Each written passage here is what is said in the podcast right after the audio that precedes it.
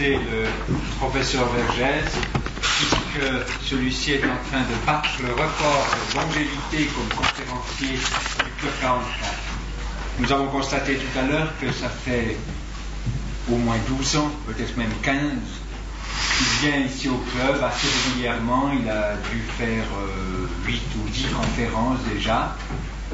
Et ce, record provient de l'extraordinaire variété des sujets qu'il nous propose, qui vont de qu'est-ce qu'une femme, qu'est-ce que la prostitution, qu'est-ce qu'une prostituée, jusqu'à Marcuse, Nietzsche et ce soir Fourier.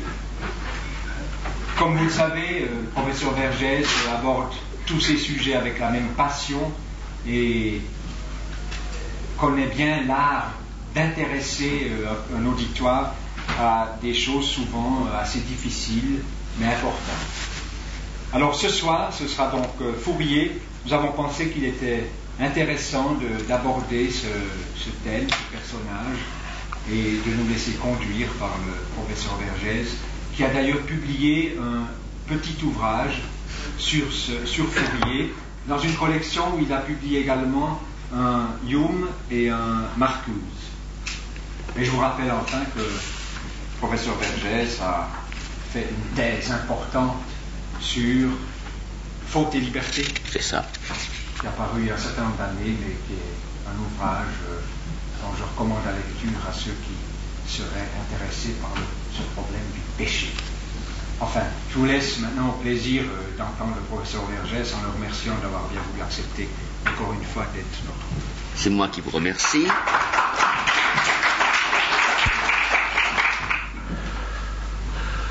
Peut-être avant d'aller à l'essentiel, faudrait-il situer Fourier Fourier est né à Besançon. Est-ce important? C'est plutôt insolite. Balzac, dans Albert Savarus, a écrit en effet que nulle ville, plus que Besançon, n'offre une résistance plus sourde et muette au progrès. Il a raison, j'y vis.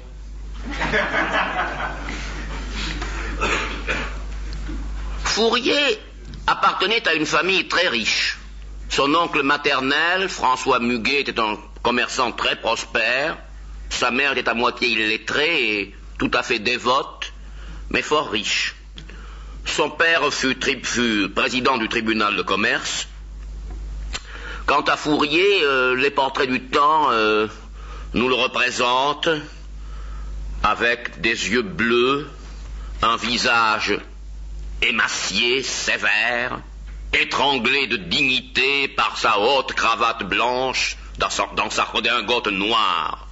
C'est le moins qu'on puisse dire, Fourier n'a pas la mine de sa philosophie.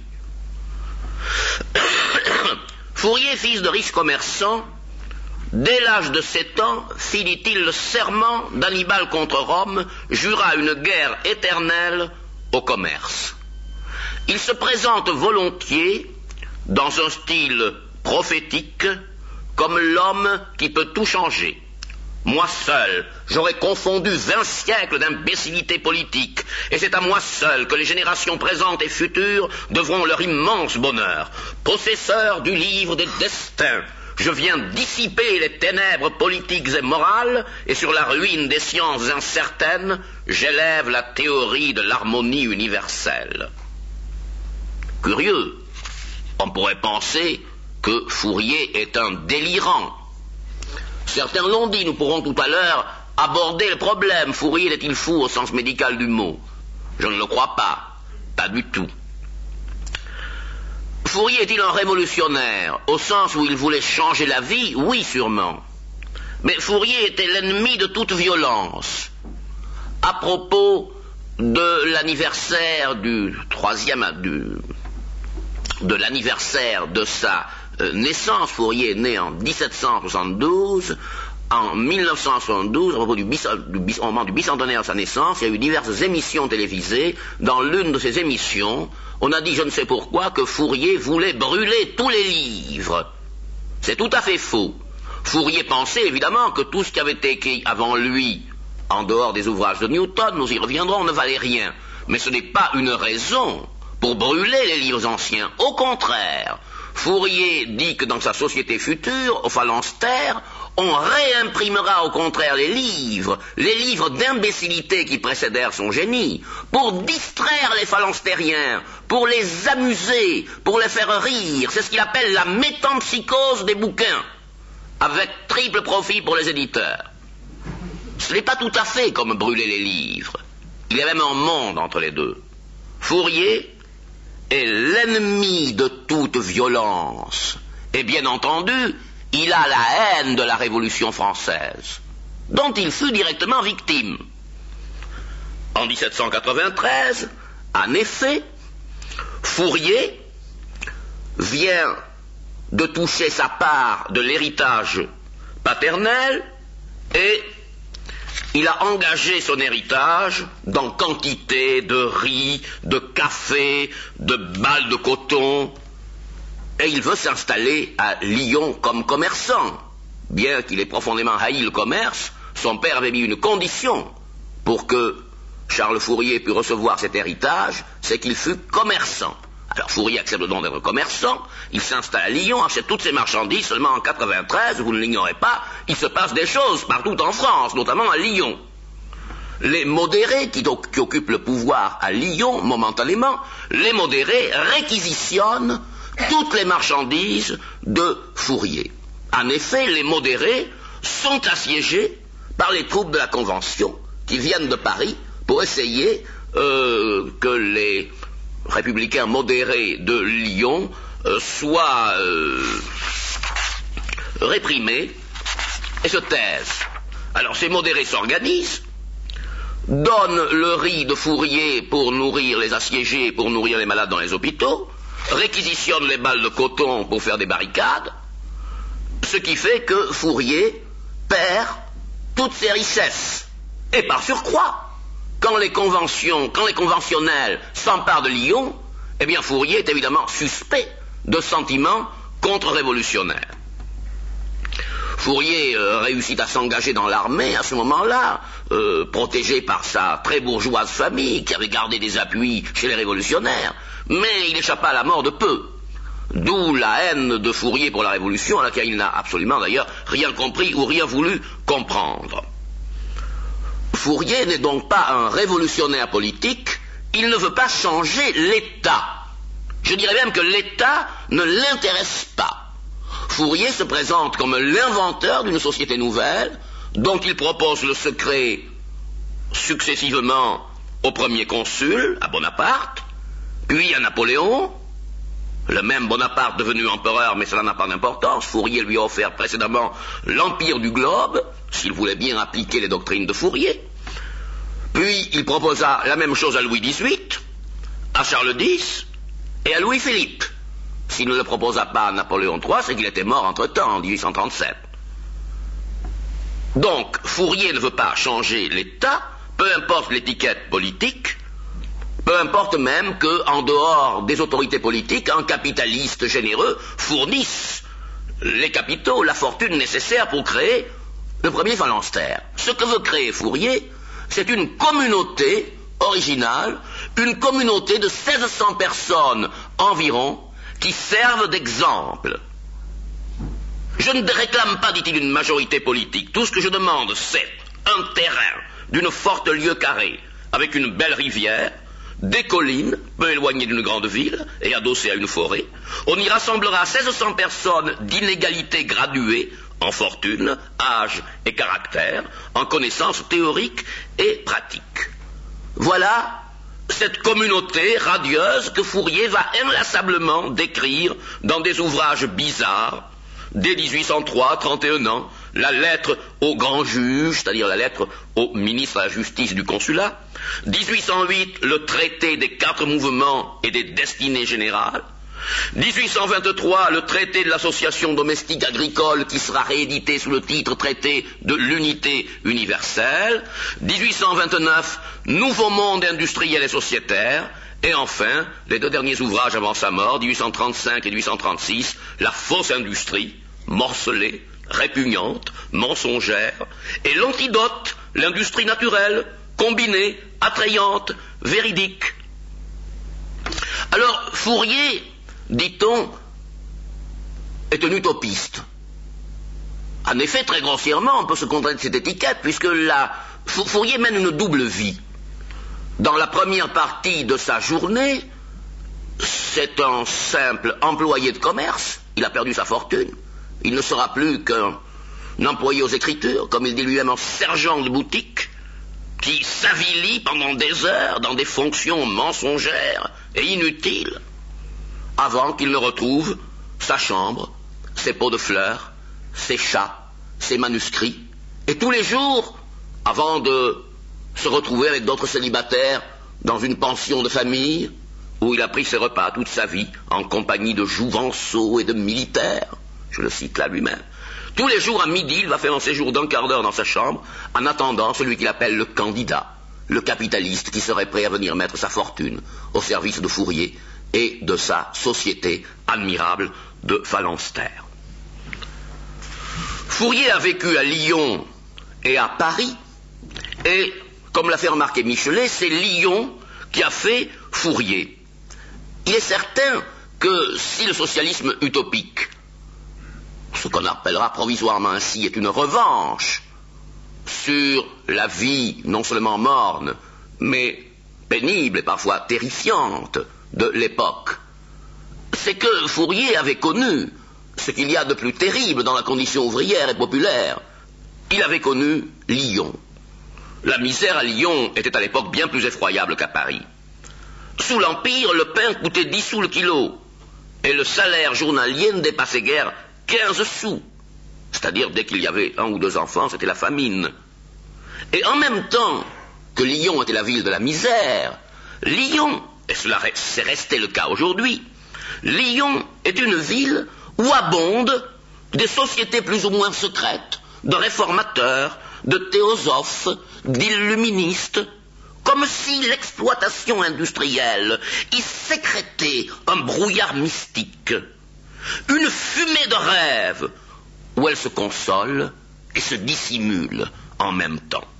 En 1808, Fourier écrit Les hommes civilisés sont d'autant plus riches en illusions qu'ils sont pauvres en jouissances.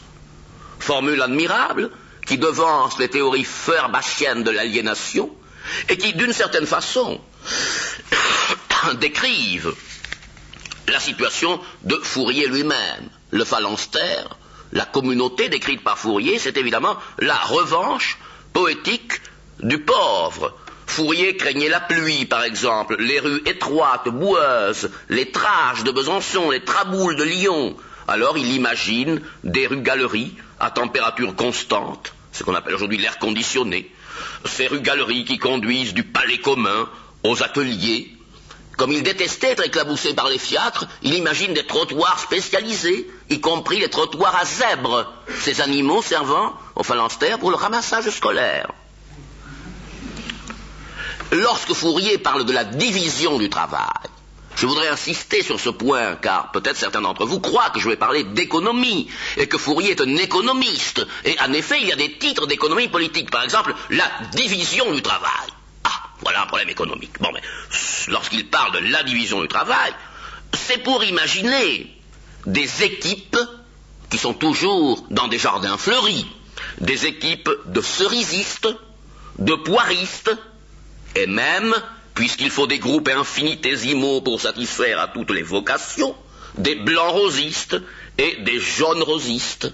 Les travailleurs passionnés voltigent sans cesse d'une équipe à l'autre. Par exemple, faites une heure de menuiserie, puis vous allez travailler une heure chez les blancs tulipistes, et puis ensuite vous allez vous occuper de nourrir les volailles et les cochons. Satisfaisant ainsi à une des passions fondamentales de l'homme, qui est la passion du changement, ou papillonne. Quand nous voyons ces évocations de ces jardins fleuris où euh, chacun euh, voltige d'une équipe à, une autre tout en faisant des travaux importants, euh, nous pensons, beaucoup plus qu'à en traiter l'économie politique, nous pensons aux peintures, aux peintres naïfs d'abord, aux peintres naïfs anciens, puis nous pensons au douanier Rousseau, qui, vous le savez, dessine toutes les feuilles de ces arbres, ou encore à un étonnant tableau de Bruegel, qui s'intitule Jeu d'enfant qui est, je crois, au musée d'art moderne de Vienne, en Autriche. Ce tableau de Bruegel qui s'intitule Jeu d'enfant, où l'impression d'irréalisme de l'ensemble, ces rues et cette place, envahies totalement par des enfants qui s'amusent par petits groupes, et où en même temps euh, il y a un réalisme minutieux dans chaque détail. Eh bien, euh, le phalanstère de Fourier, c'est un peu ces jeux d'enfants de Bruegel ou un tableau du douanier Rousseau. Comme l'a d'ailleurs dit le très sérieux, très grave Proudhon, Fourier organise les séries industrielles comme une salle de bal. Bien sûr, Fourier a eu des disciples sérieux. Juste Muiron, qui était chef de bureau à la préfecture de Besançon. Clarisse Vigoureux, une femme de grand cœur et de grande culture. Victor Considérant, polytechnicien et député en 1848 d'autres polytechniciens, comme Albert Transon. Mais ses disciples venaient à lui, surtout parce qu'ils étaient épouvantés, horrifiés par les injustices du temps, et que le rêve de Fourier, auquel ils n'ont d'ailleurs rigoureusement rien compris, que leur rêve de Fourier leur, leur paraissait d'avoir un aspect de protestation et de consolation. Il n'en reste pas moins vrai que Fourier est presque célèbre quand il meurt le 9 octobre 1837 et que sa concierge le trouve en redingote, à genoux et en prière. Victor Considérant fit le 11 octobre au cimetière Montparnasse un discours exalté, évoquant Fourier en des termes étonnants. Rédempteur du monde, Christophe Colomb du monde social, révélateur de la loi des destinées. Et cela correspond pourtant à quelque chose d'important et à quelque chose de très actuel. Cela vous surprend peut-être, et j'essaierai de le montrer. Les marxistes ont salué l'immense génie de Fourier. Engels a eu sur Fourier une phrase admirable. Nous mettons, dit-il, notre joie à rechercher les germes de pensée géniales que recouvre cette enveloppe fantastique et pour lesquelles les Philistins n'ont pas Dieu. Il n'en reste pas moins que, à bien des égards, Fourier, même si son génie a été reconnu par les marxistes alors qu'il n'a pas été reconnu par Proudhon, Fourier n'a rien de marxiste. D'abord, il est anti-révolutionnaire. Il pense qu'il faut créer une petite communauté d'essais qui va rayonner, qui va faire tellement de merveilles que les gens viendront la voir de partout et voudront l'imiter. Mais ça, ce n'est pas une révolution. On crée une communauté et par rayonnement, elle s'impose à l'univers entier. Ce n'est pas une révolution politique. D'autre part, Fourier est évidemment contre l'État parce que l'État est un ensemble trop vaste. Il est aussi contre la famille, parce que la famille c'est trop petit. Et la famille fait supporter à ses membres des charges trop lourdes. Une famille de cinq, personnes, s'il y a là deux handicapés, c'est effrayant. Les trois autres vont sacrifier leur vie. C'est trop petit. On ne, peut, pas construire le bonheur sur cinq personnes, ou alors on ne peut le construire que moralement, c'est-à-dire avec de la morale, en imposant à certains des sacrifices pour que les autres vivent. Mais Fourier ne veut pas de sacrifice, il ne veut pas de morale. Cinq personnes, c'est trop peu. Et puis un État tout entier, c'est beaucoup trop. Cela crée des ensembles anonymes et inhumains. Ce qu'il faut, c'est l'intermédiaire, la communauté de 1600 personnes. Fourier donc contre l'État, même contre la dictature provisoire de l'État prolétarien. Fourier contre les révolutions politiques. Et Fourier contre la nationalisation des moyens de production. Lui ne veut nationaliser que la consommation. Au phalanstère, il y a une sorte de réfectoire somptueux où chacun prend ses repas en commun. Seuls ceux qui ont la vocation de la cuisine préparent ses repas et les préparent bien, puisqu'ils les préparent avec passion, et les autres les mangent. Mais on ne nationalise que la consommation. La production, bien sûr, n'est pas nationalisée. Les bénéfices sont répartis, une part pour le capital, les financiers reçoivent le juste intérêt de, ce qu'ils ont mis dans l'affaire, dans toutes les affaires. Une part pour le travail, l'ouvrier aussi a sa part des bénéfices, et une part pour le talent. L'inventeur n'a pas à vivre seulement d'un brevet, mais il a une part au bénéfice. Bien entendu, les paysans restent propriétaires d'une part de champs dont ils touchent les bénéfices, et il y a des pages extraordinaires dans Fourier disant si jamais, si par malheur, l'État était propriétaire des terres, ce serait la misère car les paysans ne feraient plus rien. Curieux, n'est-ce pas, à cette époque. Moyennant quoi, certains, diront que Fourier est un précurseur du marxisme. En réalité, il ne l'est nullement, parce qu'il n'y a chez Fourier aucun économisme exclusif, les problèmes économiques qui intéressent parfois exclusivement les marxistes, eh bien, chez Fourier ne sont pas tout, Fourier attache à la libération de la sexualité une importance capitale. C'est un sujet qui n'intéresse généralement que modestement les marxistes. D'autre part, les marxistes sont au moins en principe pour l'égalité, Or, Fourier est absolument l'adversaire de l'égalité. Il a certes inventé le minimum garanti de salaire, c'est une idée fourriériste, mais il ne faut surtout pas l'égalité, car l'égalité, c'est la monotonie et l'ennui. Dans la mesure où tout le monde est assuré d'un minimum, il faut au contraire que se développe l'inégalité dans tous les sens. Alors aujourd'hui, est-ce que nous comprenons mieux Fourier qu'à son époque? Est-ce que nous comprenons même mieux qu'au début de ce siècle, où les marxistes essayaient de l'annexer? Oui, parce qu'à l'aube de la société post-industrielle, nous rêvons tous du vert paradis d'un monde sans pollution. D'autre part, ajoutons une double déception qui nous rapproche de Fourier. D'abord, la révolution d'octobre, cette grande lueur à l'Est, a déçu. Les marxistes eux-mêmes reconnaissent que la période stalinienne était loin d'être l'idéal. Tous ont pris du recul, à partir de la révolution d'octobre.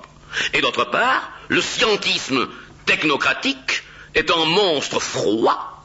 La raison froide et scientifique ne peut pas construire un monde juste et humain. Nous nous tournons alors vers ce que l'on appelle l'utopie. Le génie de l'homme n'est pas dans sa seule raison. Tout le bien et tout le mal jaillissent des profondeurs des passions et ce n'est pas sur notre écorce rationnelle que nous pouvons établir le plein épanouissement de l'homme, mais sur la multiple splendeur de nos passions profondes, dont nul mieux que Fourier n'a parlé. Est-ce à dire que les fourriéristes d'aujourd'hui, et même le plus grand d'entre eux, qui est un jeune homme qui s'appelle M. Jean Goré, qui n'est pas encore célèbre, mais qui le sera un jour, c'est un grand fourriériste qui le connaît admirablement. Mais est-ce à dire que M. Lehoucq, M. Goré, que tous ceux qui ont parlé de Fourier, qui en parlent aujourd'hui, qui l'exhument, est à dire qu'ils le connaissent parfaitement? En réalité, ils trouvent dans Fourier ce qu'ils y cherchent, à savoir le refus de la répression, la royauté du désir. Et bien sûr, cela est dans Fourier. Mais on passe sous silence des thèmes importants, comme le rôle de l'inégalité et de l'émulation, que Fourier appelle kabbaliste, la passion de faire des cabales, c'est absolument capital, c'est une passion humaine fondamentale. Or, si vous faites l'égalité entre les hommes, il n'y a plus de cabale. L'envie est une passion utile pour Fourier. D'abord, toutes les passions sont, toutes les passions sont utiles. Mais envier son voisin, c'est très important, car ça vous rend inventif. Voilà le point de vue de Fourier. D'autre part, bien entendu, toute la partie religieuse de l'œuvre de Fourier est aujourd'hui occultée. Car les disciples actuels de Fourier, grand scandale, sont athées. Mais Fourier, lui, ne l'était pas. Et il est bien évident que on ne peut pas parler honnêtement de Fourier sans parler de la religion de Fourier. Alors, tandis que les fourriéristes soviétiques, il y en a, oublient toujours sa révolution sexuelle, les fourriéristes français, eux, oublient sa restauration religieuse. Or, l'une et l'autre sont capitales. Nous ne parlerons pas d'économie politique puisque Fourier n'est pas un économiste. Mais nous parlerons de Dieu, de la morale, du sexe, et peut-être un peu de pédagogie si nous en avons le temps, car c'est un domaine où Fourier avait quelques idées. Les anciens combattants de mai 68 ont même prétendu se l'annexer, ce qui est la preuve qu'ils ne l'avaient pas lu. Je lirai peut-être des pages de Fourier à leur intention, il y en a de pittoresques. Mais venons-en d'abord à l'intuition fondamentale de Charles Fourier. Car Fourier a eu une idée, et je voudrais, si par hasard je devais mourir dans un quart d'heure avant d'avoir pu finir cette conférence, je voudrais au moins que vous reteniez ceci, cette idée fondamentale que je vais développer, qui est l'intuition de Fourier, et qui montre que Fourier, c'est tout à fait le contraire de Proudhon. Moi, si je laissais parler mon cœur, je vous dirais que Proudhon était un imbécile, que Fourier était un génie.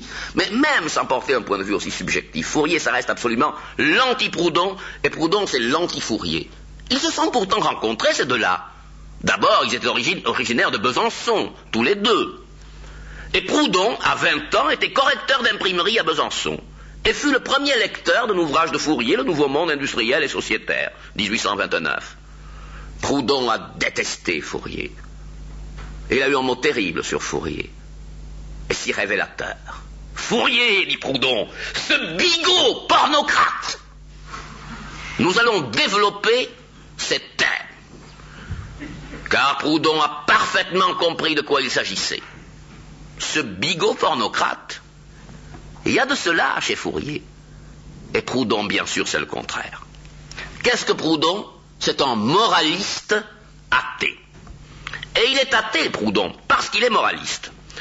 D'abord, au nom de la morale égalitaire, Proudhon rejette la thèse scandaleuse d'un Seigneur transcendant du monde. Dieu, pour Proudhon, c'est une offense à la morale de l'égalité. Dieu, c'est le maître du monde. Or, Proudhon se veut sans maître. Donc, au nom de la morale de l'égalité, Proudhon rejette Dieu. Au nom de la morale du progrès, Proudhon rejette l'immobilisme divin. Vous voyez que Proudhon, la croyance en Dieu, il la rejette parce que c'est une croyance très immorale. Comme a dit Proudhon en, une parole célèbre, Dieu, c'est le mal. Parce que Dieu, c'est l'inégalité, c'est le maître, et puis parce que Dieu, c'est l'immobilité, c'est l'éternel. Or, Proudhon ne veut ni maître, ni immobilité, l'égalité et le progrès. Alors, au nom de cette morale, il rejette la religion. Vous allez me dire, et Fourier, lui, que fait-il? Eh bien, il fait exactement le contraire. Au nom de la religion, Fourier rejette la morale. Voyez le problème Proudhon, au nom de la morale, rejette la religion. Fourier, au nom de la religion, rejette la morale. Pourquoi Fourier rejette-t-il la morale Il rejette la morale, d'abord parce que la morale est insupportable, parce que la morale réprime nos désirs spontanés. Parce que la morale telle qu'il l'a vécue lui-même dans ses premières années, la morale, dit-il en quelques formules éclatantes et qui n'ont pas vieilli, la morale, c'est la guerre à l'enfance. Et il ajoute, tous les enfants sont battus. Les pauvres à coups de fouet, les riches à coups de morale. La vision morale du monde est une vision tragique, divergente. C'est le contraire de l'harmonie, c'est le conflit. Puisque selon la morale, l'homme doit faire ce qu'il n'a pas envie de faire. Et puis ce qu'il a envie de faire, l'homme ne doit pas le faire. Mais si l'homme est en conflit, l'homme moral, est en conflit avec la société qui le réprime, il est aussi en conflit avec Dieu. Et pourquoi l'homme moral est-il en conflit avec Dieu? Eh bien parce que c'est Dieu qui est l'auteur de nos désirs. En réprimant nos désirs, nous réprimons l'œuvre de Dieu. Du moment, écrit Fourier, où nous voulons réprimer une seule passion, nous faisons un acte d'insurrection contre Dieu. La répression de nos désirs réclamés par le moraliste suppose, dit Fourier, Dieu un mécanicien absurde, s'il a placé dans nos âmes des ressorts et pièces dont il faut entraver le jeu. Fourier répudie la morale au nom de la religion. Dieu nous a donné nos désirs, et le moraliste lutte contre l'œuvre de Dieu. Ah, ce n'est pas Fourier qui dirait comme Proudhon Dieu c'est le mal. Tout au contraire, il dit fortement dans la fausse industrie, la morale est une insulte à Dieu. Fourier est le contraire d'un moraliste athée, il est un immoraliste pieux, ou comme avait dit Proudhon, un bigot pornocrate.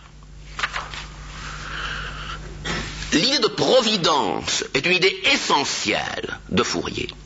Et l'idée de providence est révolutionnaire chez Fourier, ça c'est tout à fait nouveau. Habituellement, l'idée de providence sert à justifier le conservatisme. Tout est très bien, Dieu l'a voulu. Pour Fourier, c'est plus subtil. Prenons un exemple bien connu, celui de Bernardin de Saint-Pierre, celui du melon. Bernardin de Saint-Pierre dit Dieu a découpé le melon en tranches pour qu'il soit mangé en famille. Pour Fourier aussi, le melon est un signe de providence. Mais dans un tout autre sens, car ce qui, frappe Fourier, c'est que le melon est trompeur. Le melon est trompeur car on va au marché, on achète un melon, on le croit bien mûr, on demande l'avis du commerçant, vendre c'est mentir, dit Fourier. Le commerçant effectivement nous donne son avis, nous rentrons chez nous, nous découpons le melon absolument immangeable, dur, n'a pas de goût, etc. Le melon est trompeur, c'est un avertissement de Dieu.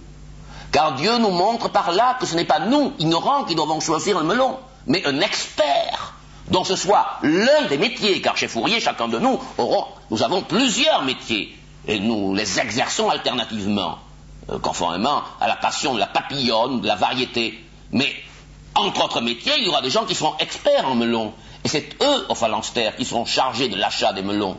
Dieu nous fait signe, en nous montrant qu'on ne peut pas faire son marché, soi-même, qu'on ne peut pas raisonnablement acheter ces melons, il nous invite à vivre au phalanstère et à désigner des experts dans l'achat des melons. L'exemple paraîtra ridicule, mais il est très intéressant car il montre en quoi consiste le providentialisme de Fourier.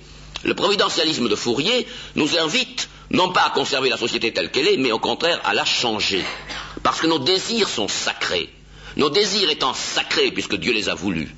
Et dans la mesure où nous ne pouvons pas réaliser nos désirs dans cette vie et dans ce monde, ou quand nous tentons de les réaliser, nous faisons notre malheur et ceux des autres, c'est le signe que les institutions dans lesquelles nous vivons ne sont pas accordées à nos désirs.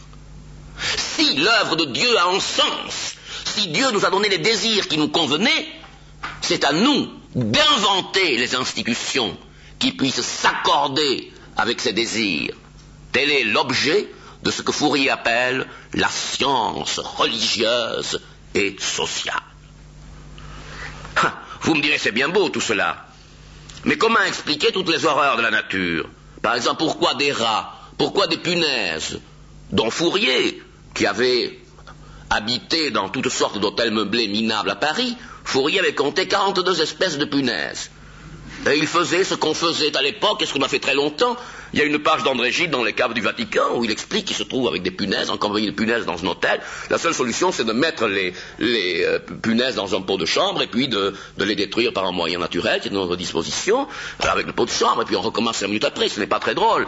Euh, donc, enfin, au point de vue de la providence, ça pose quand même un problème. Pourquoi des punaises, des rats? Pourquoi ben, également des lions, des tigres qui sont cruels et qui paraissent supérieurement inutiles?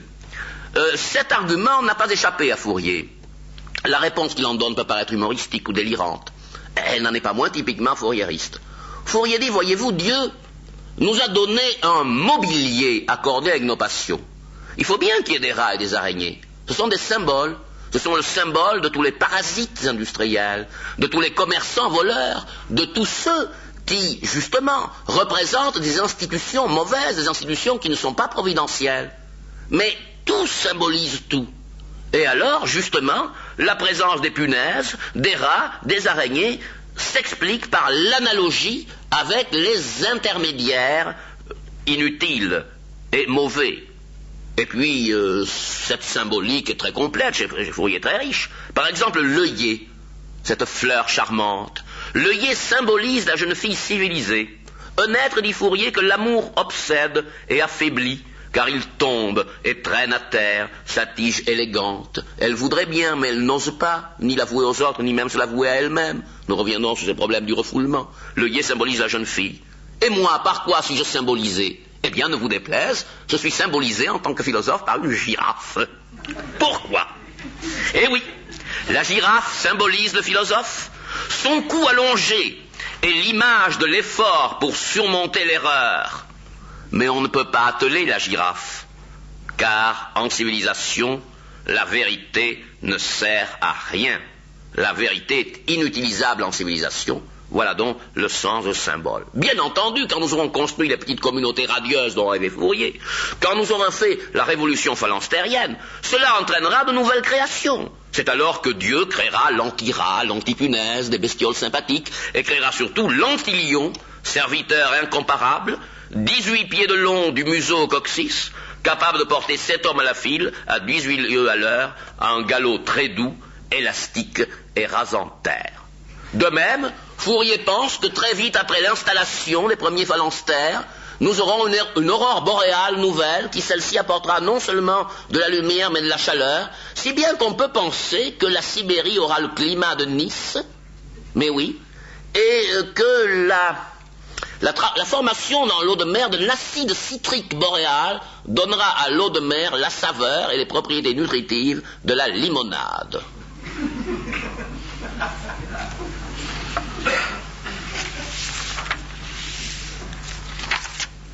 À un industriel qui lui écrivait Mais enfin, monsieur, vous êtes fou, vous ne dites que des sottises. Fourier répondit Monsieur, comment pourrais-je parler si je ne parlais pas comme un fou? Quand je parle des amours entre 13 et 15 ans, je suis bien obligé de faire, de décrire ce qui se passe dans la planète Jupiter, car autrement on ne l'accepterait pas. Bien sûr, je suis fou. Mais vous, monsieur, on m'assure que les enfants de six ans travaillent dans vos usines. J'ai peur que votre sagesse ne soit la honte de votre temps et que ma folie ne soit la sagesse des temps futurs. Un homme qui écrit ça est-il si fou qu'on le dit Il y a une part d'humour dans la folie de Fourier. Un délire très contrôlé. Et un délire toujours humoristique. C'est toujours plaisant. Et il faut toujours en chercher le sens il faut faire, quand on étudie Fourier, une théorie des genres littéraires.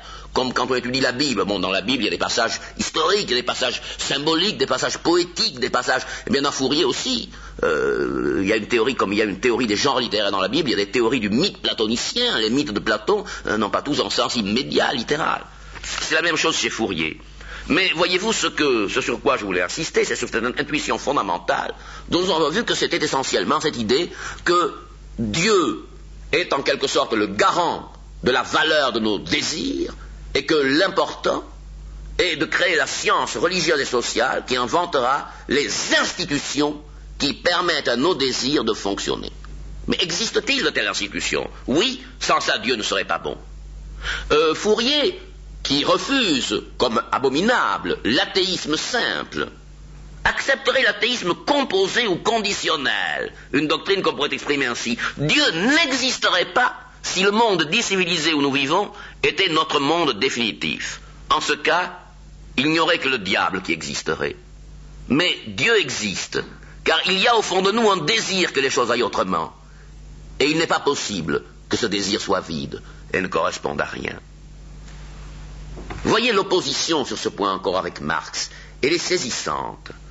Pour Marx, ce sont les peuples malheureux qui croient en Dieu. C'est le prolétaire mystifié et aliéné qui cherche dans les mondes imaginaires des consolations religieuses. Pour Marx, au contraire, l'homme d'une société juste serait athée. Pour Fourier, c'est le contraire. L'athéisme vrai ou caché est la réalité de notre société. Car dans notre société, il y a des athées qui se déclarent tels en disant c'est trop injuste. Et puis aussi, il y a les faux croyants, ceux dont les prières ne sont que des réclamations. Je voudrais, Seigneur, que tu fasses ceci, je voudrais que tu fasses cela. Nos prières, dit Fourier, sont des malédictions déguisées. C'est seulement dans une société harmonieuse, dans une société où nos désirs pourraient se satisfaire, dans des institutions harmonieuses, c'est alors que nous pourrions remercier Dieu, et que nos prières, au lieu d'être des malédictions déguisées, seraient d'authentiques actions de grâce. Il existe une preuve de Dieu, a dit Fourier, ou du moins elle existera, je le sais. Et cette preuve de Dieu, c'est le bonheur. C'est de la très grande théologie. Nous avons beaucoup parlé d'harmonie. Cette harmonie, Fourier l'exprime en se déclarant l'inventeur d'une loi d'attraction. On le voit assez bien dans le premier de ses livres importants qui s'appelle le traité des quatre mouvements. Il y a quatre mouvements dans le monde. Il y a d'abord un mouvement matériel. Mouvement matériel que Newton a parfaitement exploré en disant que les corps s'attirent selon des fonctions mathématiques parfaitement harmonieuses. C'est la loi d'attraction des corps célestes de Newton. Mais il y a aussi un mouvement organique. Notre foie, notre estomac, nos reins travaillent à notre insu et en général harmonieusement. C'est aussi extraordinaire que la loi de Newton, aussi merveilleux. Il y a aussi l'attraction instinctuelle, c'est le troisième mouvement, celui des instincts, celui qui explique toutes les merveilles qui se passent, par exemple, chez les abeilles, chez les fourmis, dans les sociétés d'insectes organisées. Et enfin, il y a le quatrième mouvement, qui est le mouvement social. Or, le mouvement social est pour Fourier tout à fait énigmatique. Car dans la vie telle que nous la connaissons, et dans les sociétés où nous vivons, hélas, le mouvement social n'est pas le lieu de l'harmonie. C'est le lieu de la lutte, des contradictions, puisqu'un médecin n'est jamais aussi riche que quand il y a énormément de malades. Un marchand fait fortune euh, quand il y a de la famine.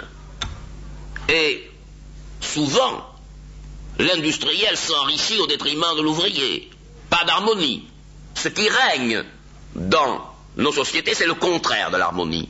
C'est la morale, c'est-à-dire la répression. La répression. La morale, dit Fourier, est une utopie, car il emploie à l'égard de la morale le terme dont on se sert pour qualifier sa propre doctrine. La morale est une utopie, dit-il, c'est le rêve du bien sans les moyens de le réaliser. Car bien sûr, la morale veut la paix entre tous les hommes, mais par quels moyens propose-t-elle la paix? Eh bien, en violentant nos propres désirs. Il faut donc, pour avoir la paix avec son prochain, faire la guerre avec nous. Et ce serait cela une loi d'harmonie Non, l'harmonie est, ailleurs. Mais après tout, après tout, on pourrait reprocher à Fourier, n'est-ce pas, euh, d'accumuler ici les postulats. Pourquoi faut-il que Dieu veuille l'harmonie partout? Après tout, on peut imaginer un Dieu répressif.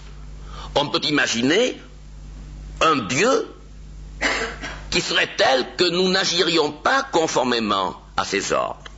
Mais, nous dit Fourier, un Dieu répressif se serait donné les moyens de sa politique. Il aurait créé une police cosmique, des sbires géants de 100 pieds de haut, écaillés, amphibies, invulnérables, initiés à l'art militaire, qui, par exemple, forceraient les abeilles à faire du miel, punirait chaque planète qui ferait mine de s'écarter de son orbite. Mais alors imaginons ces policiers qui ont des écailles et qui ont 100 pieds de haut. Ces policiers qui n'existent pas. C'est une simple hypothèse par l'absurde. Et néanmoins, Fourier les décrit. C'est ce qui est admirable, c'est ce grand imaginatif. Examinons ces policiers qui réprimeraient tout, forceraient les planètes à, suivre leur orbite. Attention, ne sortez pas de là, serrez les rangs, tournez droite. Bon, on imagine cela. Et puis les abeilles, il faut faire du miel. Pas question d'hésiter. Les fourmis, il faut que ça saute, que ça n'hésite pas. Une police remarquable. Mais alors, dit Fourier, il y aurait contradiction. Car ces policiers, eux, quelle serait leur motivation Eux, ils agiraient par intérêt pour le service. Alors, on ne peut pas imaginer des êtres qui agissent par intérêt pour le service et d'autres qui agissent par contrainte. Car Dieu avant tout est un. Et ce serait là réduire son royaume à l'incohérence. Si certains êtres, comme les planètes par exemple, ou comme les insectes, agissent par attraction, alors tous, normalement, agissent par attraction. Si les hommes n'agissent pas par attraction, si la morale leur demande précisément de réprimer leurs désirs et de faire ce qu'ils n'ont aucune envie de faire, eh bien c'est qu'il y a quelque part un désordre caché et c'est que nous n'avons pas de bonnes institutions.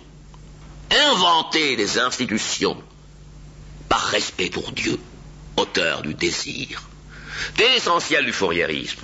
Et cette idée religieuse fondamentale nous permet d'approcher des thèmes de Fourier, des thèmes de Fourier qui sont importants et qui font de lui un auteur tout à fait moderne, tout à fait actuel.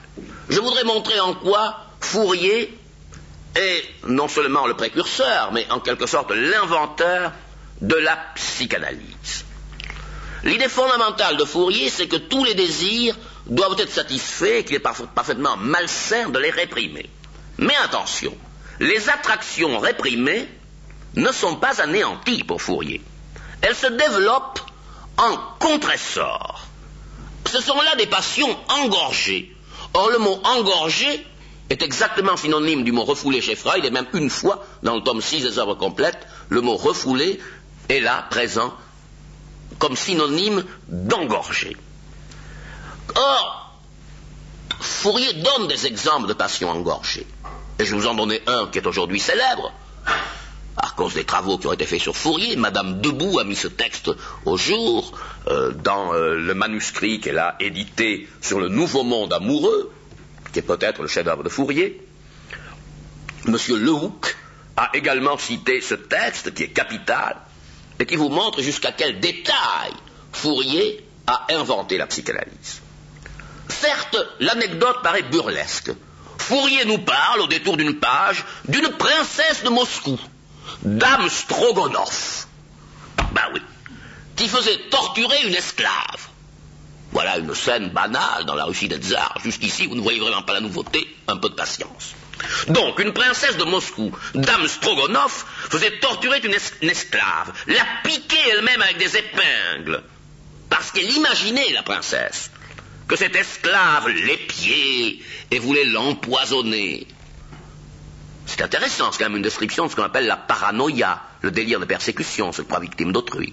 La princesse est une paranoïaque. Elle imagine que sa pauvre servante veut l'épier, veut l'empoisonner, et alors elle se venge de la servante innocente en la piquant avec des épingles. Bon, on dirait une description de la paranoïa, de la persécution, jusque-là, il n'y a rien d'extraordinaire. Et Fourier ajoute ceci. Si quelqu'un avait donné l'idée du saphisme à Madame Strogonoff, ces deux personnes seraient devenues amantes très passionnées. Faute de quoi, ajoute Fourier, la haine se substitue à l'amour. Et Fourier ajoute, je le cite textuellement, cette fureur était d'autant plus grande que l'engorgement le refoulement, venait du préjugé qui cachait à cette dame le véritable but de sa passion et ne lui laissait même pas d'essor idéal. Tout y est. L'engorgement, qui est le refoulement, la sublimation, que Fourier appelle l'essor idéal, et même le psychanalyste, la personne qui aurait donné l'idée à Dame Strogonoff d'avoir des rapports saphiques avec sa servante. Moi, ce qui me frappe, c'est que Fourier a écrit avant la lettre, exactement 100 ans avant la lettre, l'analyse de Freud, la célèbre analyse du président Schreiber. Je vous rappelle l'histoire du président Schreiber. Le président Schreiber, c'est un haut magistrat allemand, très grave, très digne, qui devient fou, et qui prétend, enfin c'est un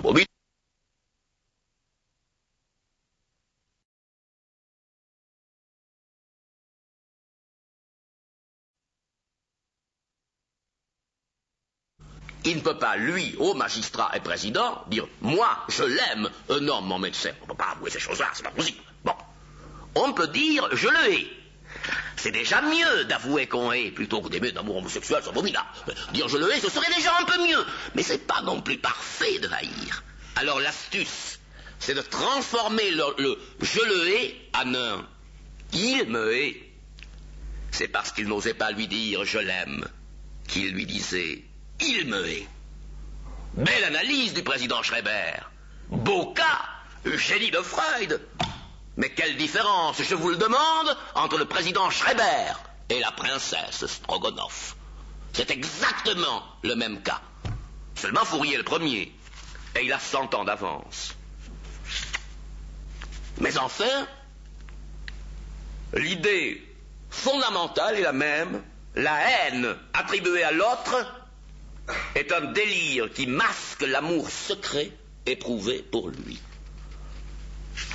En fait, Fourier va beaucoup plus loin que Freud. Parce que Freud veut seulement nous éclairer. Mais dans ce même livre d'où j'extrais l'analyse du président Schreiber qui s'appelle Cinq psychanalyses, il y a aussi le cas du petit Hans. Vous verrez une note une petite note, dans le cas du petit Hans, une petite note qui m'a toujours paru extraordinaire. Ça me faisait bondir quand j'étais étudiant, cette petite note, mais les professeurs de psychanalyse, de psychologie ne la voyaient pas. Apparemment, elle passait inaperçue. Elle est extraordinaire. Freud dit dans cette petite note que la psychanalyse nous apprend à condamner consciemment ce que nous refoulons inconsciemment. C'est l'aveu que la psychanalyse veut remplacer le refoulement par la répression. Veut remplacer un refoulement inconscient par une répression consciente. Alors que Fourier, c'est tout à fait le contraire. Fourier pense qu'au contraire, nos désirs, il faut les réaliser. La différence fondamentale, c'est que Freud croit à, à, une pulsion agressive, à un instinct de mort et un désir foncier de détruire l'autre. Alors, évidemment, s'il y avait vraiment une pulsion agressive, on ne pourrait pas la maintenir et il faudrait bien la répression au moins de cette pulsion agressive. C'est pourquoi Freud pense que la civilisation est condamnée à la répression parce que l'instinct d'agression doit être réprimé obligatoirement. Mais justement, Fourier ne croit pas du tout à l'instinct d'agression. Il pense que Quand nous attaquons, c'est que nous nous croyons menacés. L'homme, dit Fourier, est bon quand il cesse de se sentir menacé. Et quand il est méchant, c'est qu'il est menacé, soit directement, soit secrètement, même s'il l'ignore lui-même. Dit Fourier, n'est-ce pas C'est toujours le refoulement. Mais évidemment, Fourier, c'est la différence avec Freud. Freud est un incroyant, Fourier est croyant. Il ne pense pas que Dieu nous ait donné la passion de l'agressivité. Dieu ne nous a donné que de bonnes passions, et c'est la répression qui les transforme, c'est la répression de l'amour qui engendre la haine, princesse Strogonoff et président Schreiber. Mais Freud n'en tirait pas de morale, sinon celle de la répression substituée euh, au refoulement inconscient, alors que Fourier en tire une morale, à savoir, il faut satisfaire vos passions. Vous me direz, oui, mais enfin, mais enfin, euh, le sadisme, les hommes cruels, le marquis de Sade, euh, Robespierre, puisque Fourier avait horreur de Robespierre, avait horreur de la terreur, Néron, paf Fourier vous répond, Néron, Robespierre, le marquis de Sade, trois touches très brillantes en clavier passionnel. Pourquoi le marquis de Sade ne travaillerait-il pas dans une équipe de bouchers? Pourquoi Robespierre ne serait-il pas chirurgien? Et puis après tout, euh, s'il s'agit uniquement de passion symbolique, le sadique doit simplement trouver un masochiste. Il le trouvera par des annonces spéciales. Qu'aussi bien des gens qui veulent tout simplement trouver une compagne très ordinaire pour en mettre dans les journaux, ou bien en s'adressant à des officines spéciales où, où œuvreront des sympathistes. Eh oui, avant 1837. Et c'est une Anglaise, Miss Robertson, qui la première, en 1852, mit dans un journal une annonce matrimoniale. Elle entra dans un asile de fous et elle y mourut. Pour cela. Nous, ça nous paraît tellement banal, un peu ridicule, un peu bébête. Et nous disons volontiers, enfin les gens sont, stupides de s'adresser à ces annonces, même si d'ailleurs l'avant-veille nous avons nous-mêmes fait passer une annonce. Mais ça nous ne le disons pas. Mais il n'en reste pas moins que c'est Fourier qui a inventé aussi cela. Pour Freud, voyez-vous, Freud euh, ne défend jamais le désir. Les homosexuels, par exemple, il les considère comme des arriérés, non pas comme des arriérés mentaux, ils peuvent avoir du génie en peinture, en mathématiques, mais comme des arriérés affectifs. Euh, pour Freud, on ne n'est pas pervers, on le demeure. L'enfant est un pervers polymorphe et tous ceux qui ne, qui ne répondent pas à l'image du bon blanc, euh, du bon baiser classique, position du missionnaire traditionnel, tout cela, ce sont des arriérés, ce sont des demeurés. Il y a notamment un des stades, vous connaissez les stades freudiens, d'abord le stade oral, où on tête avec joie, puis le stade anal, sadique anal, le stade anal, où le bébé de deux ans se réjouit à faire des crottes, embête tout le monde avec ça, les requiert, fait peur à ses parents. C'est le stade anal, puis le stade phallique. Bon. Alors, il y a des gens qui restent au stade anal. Le stade anal est présenté par Freud toujours avec une sorte de dégoût comme un stade primitif. Celui qui continue à s'intéresser à la l'anus sur le plan érotique, c'est un demeuré. C'est quelqu'un qui aura toujours deux ans. C'est comme ça que Freud le traite. Fourier n'ignore pas le stade anal. Et il pense que pendant toute une partie de l'enfance, les enfants sont volontiers sales, dégoûtants, répugnants, mais, dit Fourier, si Dieu leur a donné de tels instincts, ce n'est pas pour rien. Il ne faut pas les brimer, il faut s'en servir. Pour Fourier, les garnements de 8 à 12 ans, qui brillent par le goût de l'ordure, eh bien, peuvent faire d'excellents vidangeurs, nettoyer les abattoirs, et c'est là que Fourier imagine le scoutisme burlesque des petites hordes, perchées sur leurs chevaux nains, avec un argot de cabale, et Fourier les voit, ces petites hordes, il les voit caracoler sous ses yeux, défilant avec la manœuvre tartare, le costume mi-parti du barbaresque et du hongrois, le dolman et pantalon de couleurs tranchantes et variées sur chaque individu, de manière à ce que la horde semble un carreau de tulipes richement panaché. Voyez-vous, l'idée fondamentale de Fourier, c'est que tous les désirs peuvent être employés, tous les désirs peuvent être réconciliés avec l'institution.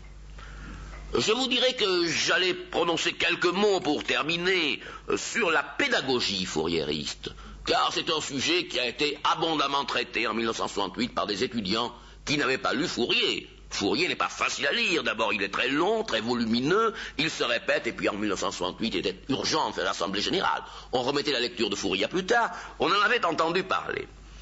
Et en effet, Fourier dit Ah, les transformations pédagogiques. Elles sont utiles, mais dit-il, elles sont évidemment très répandues. Il y aura toujours des réformateurs en pédagogie, il y en a beaucoup parce que une transformation pédagogique est plus facile qu'une révolution sexuelle. Une révolution sexuelle, il faut je suis le seul, et pour longtemps, à la faire. Car nos adversaires sont, sont certains prêtres imbéciles qui n'ont rien compris à Dieu, adversaires redoutables. Tandis qu'une révolution pédagogique n'a pas d'adversaire.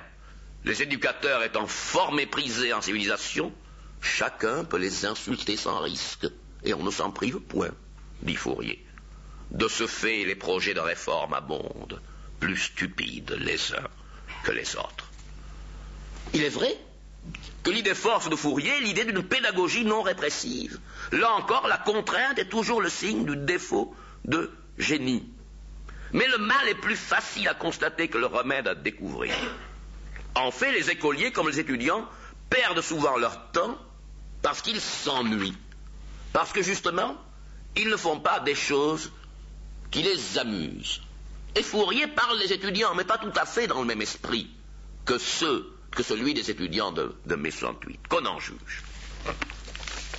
Lorsque 100 étudiants fréquentent un cours, il faut que le professeur abonde à servir et endoctriner toute cette pétaudière dont les trois quarts au moins sont incapables de raisonner avec lui et qui, pisés, n'en ont aucun désir. Il peut s'en rencontrer une dizaine de bien disposés. C'en serait assez. Où est le remède? Eh bien, le remède est évidemment dans la découverte de l'orientation professionnelle, que Fourier présente comme toute chose d'une manière burlesque, mais l'orienteur professionnel sous le nom de mentorin et de mentorine, car Fourier pour l'égalité des sexes. De même, il y a bien sûr des bonnes pour s'occuper des enfants de deux ans, mais à la fois hommes et femmes, les bonins et les bonines. De même, les mentorins et les mentorines sont les conseillers et les conseillères d'orientation professionnelle. Ils sont là, ils sont très importants. C'est surtout cela qui intéresse Fourier. Il y a bien des théories sur les méthodes pédagogiques, dont la plus élaborée est celle de l'enseignement de l'histoire en flashback. Il ne faut pas commencer l'histoire par le début, mais commencer par la fin, et à partir de la période contemporaine, à laquelle on est censé plus ou moins s'intéresser, eh bien, on remontera progressivement euh, jusqu'aux temps les plus difficiles. Mais euh, autrement, ce qui intéresse le plus Fourier, c'est de trouver les motivations. Alors, dès le début, ce qu'on appelle les poupons, c'est-à-dire euh, de la naissance à 20 mois, les poupons sont élevés par des bonins et bonines, puis les lutins, jusqu'à 3 ans, est un lutin, et ensuite on est un bambin. Eh bien, euh, jusqu'au bambin, aucune distinction d'habits selon les sexes, car c'est à ce moment-là que les mentorins et les mentorines, euh, lorsque le bambin a 4 ans et demi, vont révéler les vocations. Ne jamais dire la vocation, car au phalanstère, chacun travaillera à une dizaine de spécialités professionnelles et toujours en alternance. Les phalanstériens feront chacun une dizaine de métiers et l'enseignement pratique presse toujours l'enseignement théorique. C'est pourquoi Fourier conçoit des ateliers miniatures, euh, Fourier conçoit évidemment un travail extrêmement précoce de l'enfant. À cet égard, on pourra dire que lui qui a tout prévu est peut-être resté euh, victime de cette habitude honteuse du siècle de faire travailler des enfants de 5 ou 6 ans. Chez Fourier, il travaille aussi, mais comment se jouant? L'enfant scolarisé continue à aller au bois, au jardin, aux prairies. Il ne doit étudier qu'au jour de pluie et de morte saison. Mais s'il va au bois, ce n'est pas pour rien faire. Il ramasse quand même du bois, il se rend utile. Mais bien entendu, Fourier n'a jamais dit qu'il fallait supprimer les professeurs, ni supprimer leur hiérarchie, ni supprimer les examens. Au contraire, c'est très important. Les professeurs sont hiérarchisés de façon très complexe en sibylles et hyper-sibylles. Ce sont évidemment des hiérarchies un peu symboliques, car il s'agit surtout d'avoir des couronnes de fleurs, de recevoir des acclamations, euh, des chants. Mais c'est très nécessaire à cause de l'émulation. De même, les examens sont magnifiés et non pas supprimés, ils deviennent en quelque sorte des concours sportifs. Et ça commence très tôt, les examens chez Fourier. Un bambin qui veut devenir chérubin, il ne doit pas seulement avoir l'âge de chérubin, mais il doit savoir allumer le feu. Ce que Fourier appelle gravement soutenir sa thèse sur les propriétés de Dieu. Eh bien, on soutient sa thèse sur les propriétés de Dieu à l'âge de 5 ou 6 ans, c'est-à-dire qu'il faut savoir correctement allumer en feu. L'examen est nécessaire car il flatte la vanité de l'homme, et qu'il ne faut jamais changer l'homme, mais le prendre tel qu'il est. Opposition absolue avec Mao Tse-tung. Mao Tse-tung est un moraliste qui a déclaré un jour on peut faire de l'homme ce qu'on veut. Remarquez qu'il n'a pas mal réussi dans ce domaine, pliant à ses désirs 800 millions de Chinois. Mais ce n'est pas l'avis de Fourier. Fourier ne prétend pas qu'on peut faire de l'homme ce qu'on veut, en tout cas pas si on veut rendre l'homme heureux. Si on veut rendre l'homme heureux, il faut satisfaire à ses désirs. Et on ne doit donc pas faire fi des ressorts de vanité. Seulement, évidemment, on peut échouer à un examen. Et l'ennui de l'échec, il faut le compenser par le système de l'alternance. Tel bambin de 4 ans, dit Fourier, novice au groupe des résédas et bachelier au groupe des goussages, licencié au groupe des allumettes. Fourier, si vous voulez, en ce sens, démystifie l'examen, mais en un sens, il le glorifie. Et alors, ce qui est remarquable, c'est qu'avec cet humour constant, cet humour qui rapproche parfois Fourier du délire, mais les délirants ne sourient jamais. Et Fourier sourit non pas dans les peintures qu'on a pu faire de lui, ça jamais, mais il sourit constamment dans ses livres. Cet humour nous ouvre quand même la clé de l'avenir. Les attractions, a dit Fourier, sont proportionnelles aux destinées. C'est une formule extraordinaire d'espérance et de foi religieuse. Vraiment, les attractions seraient proportionnelles aux destinées. Ce pourquoi nous avons de l'attrait, ce serait notre droit de le cueillir. Ce que nous désirons, ce serait notre droit d'en vivre. Substituer le désir au devoir. En ayant foi en Dieu, c'est-à-dire en reconnaissant que la vie des hommes a peut-être un sens. Voilà le message de Fourier.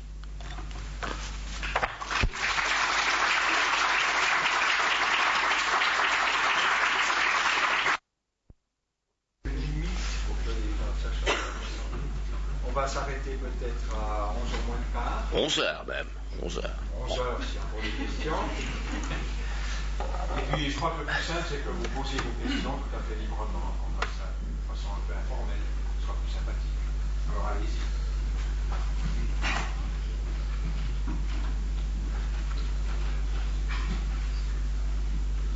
Je vais poser la première question, l'ancien. Euh, à Arc-et-Senans, Oui. il y a cette, euh, cette- cette vaste euh, construction là, de Ledoux. Oui Est-ce qu'il y a un rapport Oui. Oui, bien sûr. euh, il y a un rapport puisque le congrès, euh, le, tout récent congrès Fourier, qui s'est tenu en 1972 pour commémorer donc euh, le bicentenaire de la naissance de Fourier, ce congrès s'est tenu à Arquesnan, aux salines d'Arquesnan, qui passe parfois euh, pour offrir un art, un type d'art dit phalanstérien. En réalité, euh, moi je ne me suis jamais beaucoup excité sur cette question, car Fourier n'admettait aucun projet d'architecture précis. Vous savez qu'on a voulu construire un phalanstère à Condé-sur-Vègre, du vivant de Fourier. C'est un député de Paris qui était docteur en médecine, s'appelait Baudet du Larry, qui euh, avait fourni des fonds, des fonds très importants.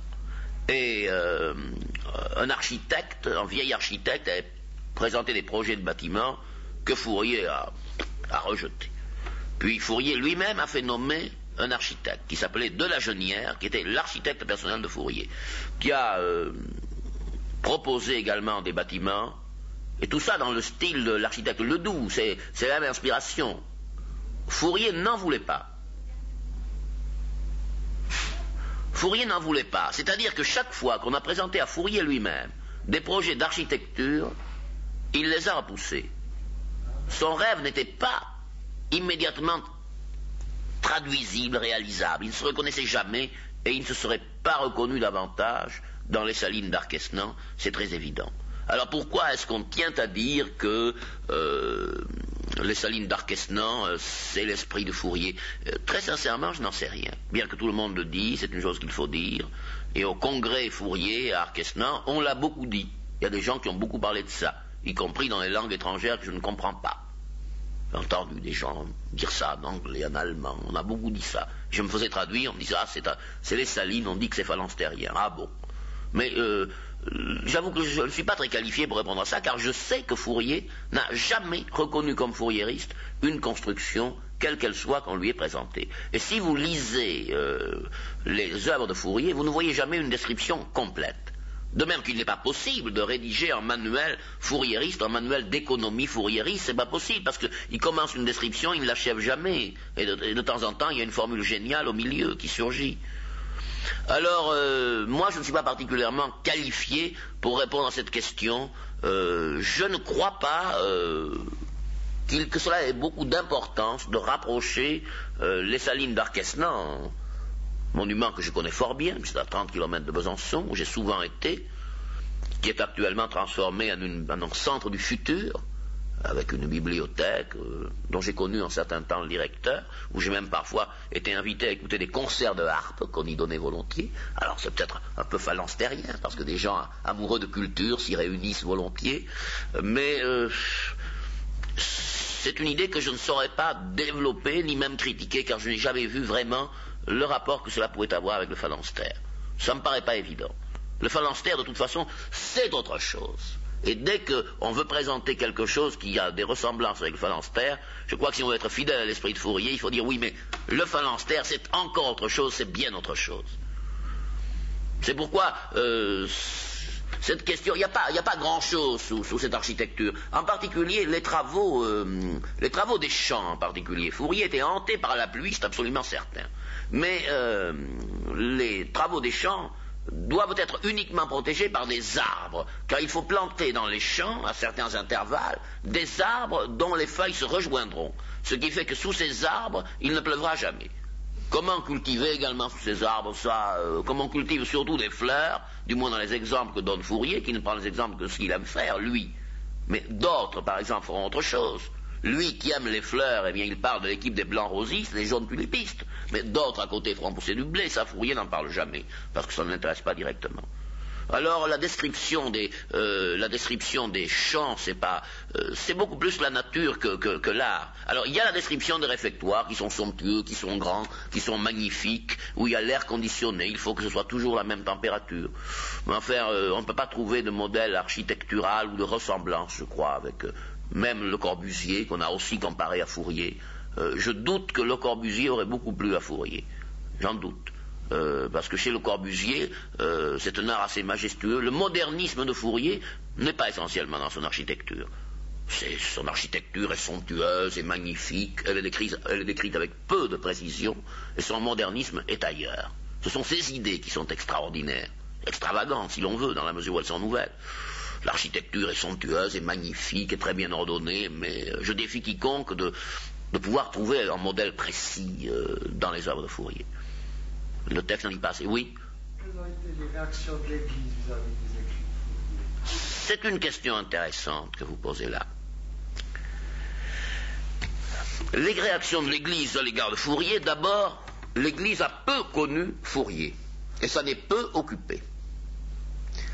Le Fourier avait fondé et réussi à faire vivre, à la fin de sa vie, quand il a obtenu, vers 1830, Fourier avait à peu près 60 ans, il a encore vécu 7 ans, un journal qui s'appelait, qui s'appelait La Phalange, et dans ce journal écrivait surtout ses disciples.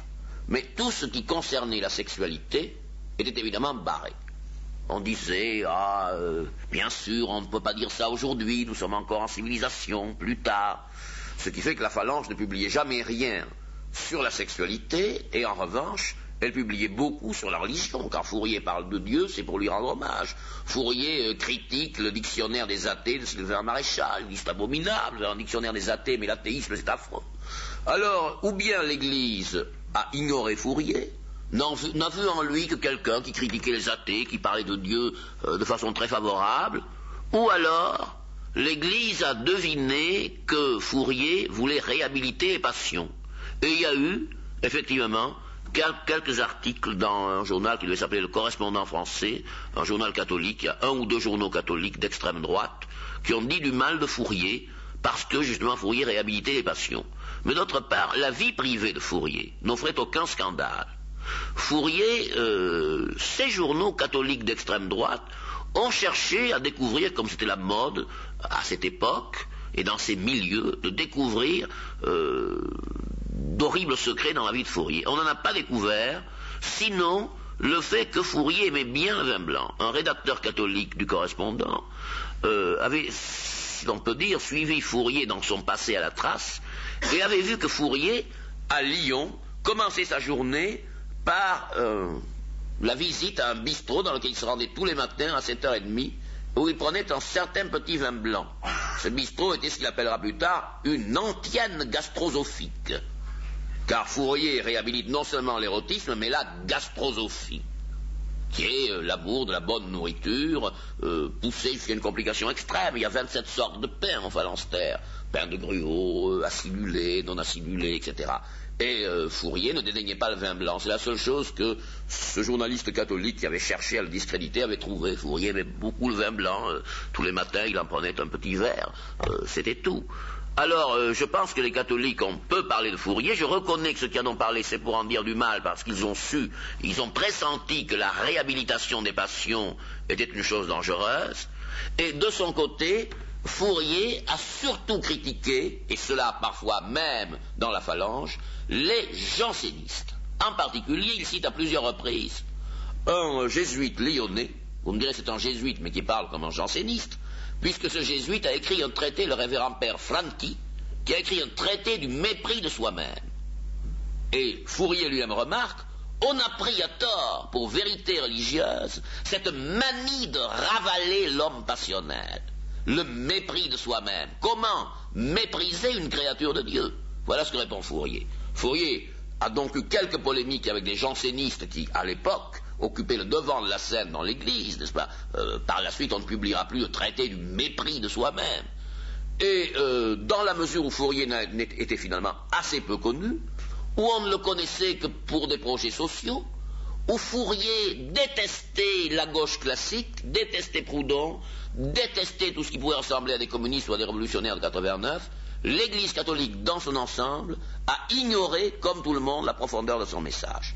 Dans la mesure où elle a vu une réhabilitation des passions, certains auteurs religieux ont, au passage, égratigné Fourier. Mais ils n'étaient pas les seuls. Les quelques journalistes qui parlaient de Fourier disaient que c'était un fou. Euh, disons, dans la presse bourgeoise classique, dans la revue des Deux Mondes, dans des, organismes de ce genre, on rendait compte en quelques lignes des ouvrages de Fourier disant un délire, un délire cosmogonique. Alors finalement, l'Église catholique a peu parlé de Fourier. On a dénoncé sa réhabilitation des passions comme dangereuse, mais sans voir jusqu'où elle allait. Il est bien évident que si le Nouveau Monde amoureux avait été publié du vivant de Fourier, euh, Fourier aurait été arrêté. Il n'y a pas que l'Église catholique qui se serait insurgée contre cela. Euh, il faut euh, vous rendre compte de, l'époque que c'était. Prenez le cas de Proudhon, par exemple. Proudhon avait beau être athée, euh, Proudhon a dit que la journée de travail devait avoir 16 heures pour épuiser les forces de l'homme et qu'il ait plus de chance d'être chaste. Car Proudhon avait remarqué que quand on a travaillé 16 heures d'affilée, on est porté à la chasteté. Ce qui n'est pas faux. Et Proudhon avait un, tel souci de la chasteté, euh, c'est ce qu'il a d'ailleurs écrit dans un livre peu connu, mais qui se trouve partout dans les bibliothèques, s'appelle La pornocratie dans les temps modernes. Proudhon est hanté par cela. Alors évidemment, euh, Fourier, euh, religieux mais libertin, scandalisait Proudhon qu'il avait lu et aurait scandalisé aussi les catholiques de l'époque qui, dans l'ensemble, ne l'avaient pas lu ou ne connaissaient que ce qu'il y avait en lui de moins scandaleux, peut-être d'un peu étonnant, mais sans plus. Il a été très mal connu à son époque. Et alors par la suite, les catholiques l'ont condamné dans la foulée comme un réformateur social, comme un révolutionnaire, mais sans l'avoir lu. Euh, je ne voudrais pas m'avancer à des positions dangereuses, mais en général, les écrivains catholiques lisent peu, non seulement leurs adversaires, mais même leurs propres théoriciens. Saint Thomas, qui est un très grand auteur, est très peu lu, même par des catholiques. J'ai souvent parlé avec des prêtres de Saint Thomas d'Aquin, et leur connaissance, malgré leur très grande bonne volonté, leur connaissance de l'auteur était faible. Alors pensez la connaissance de Fourier. Alors il faudrait, si vous voulez, que l'auteur ait été lu pour qu'il ait été condamné avec énergie. C'est certain. Il a été assez peu lu, il était surtout lu par des disciples. Les autres, eh bien, ils prenaient l'ouvrage de Fourier, et puis au bout de trois pages, on le laisse tomber. Quand on vous promet une aurore boréale qui vous donnera, à la mer le, le goût de la limonade, ben, il faut avoir une grande curiosité pour dépasser cela et aller plus loin. Alors Fourier, euh, On ne peut pas dire qu'il était vraiment connu. Alors il faudrait savoir, et j'avoue que je ne sais pas répondre à cette question, Fourier est-il à l'index? C'est très probable, mais ce n'est pas sûr, on a peut-être oublié de l'y mettre.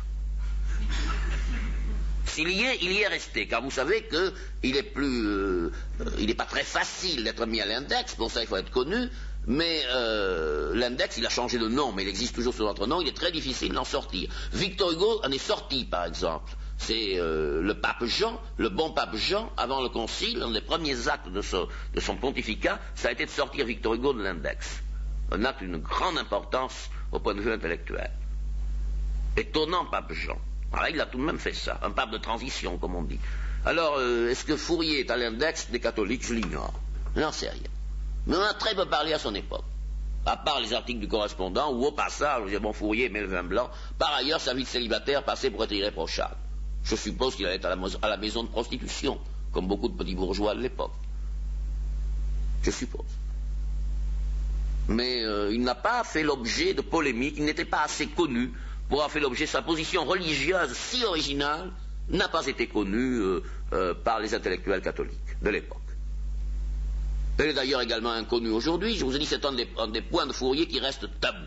On reconnaît en lui le philosophe du désir de la révolution sexuelle aujourd'hui, mais euh, sa philosophie de la religion reste méconnue. Et voyez-vous, j'ai fait moi-même, j'ai participé au congrès d'Arquesnan où j'ai osé, parmi les fourriéristes, les plus grands, les plus puissants, Madame Debout elle-même, Monsieur Jean Goré, j'ai osé faire un article qui s'intitulait L'immoralisme religieux de Charles Fourier.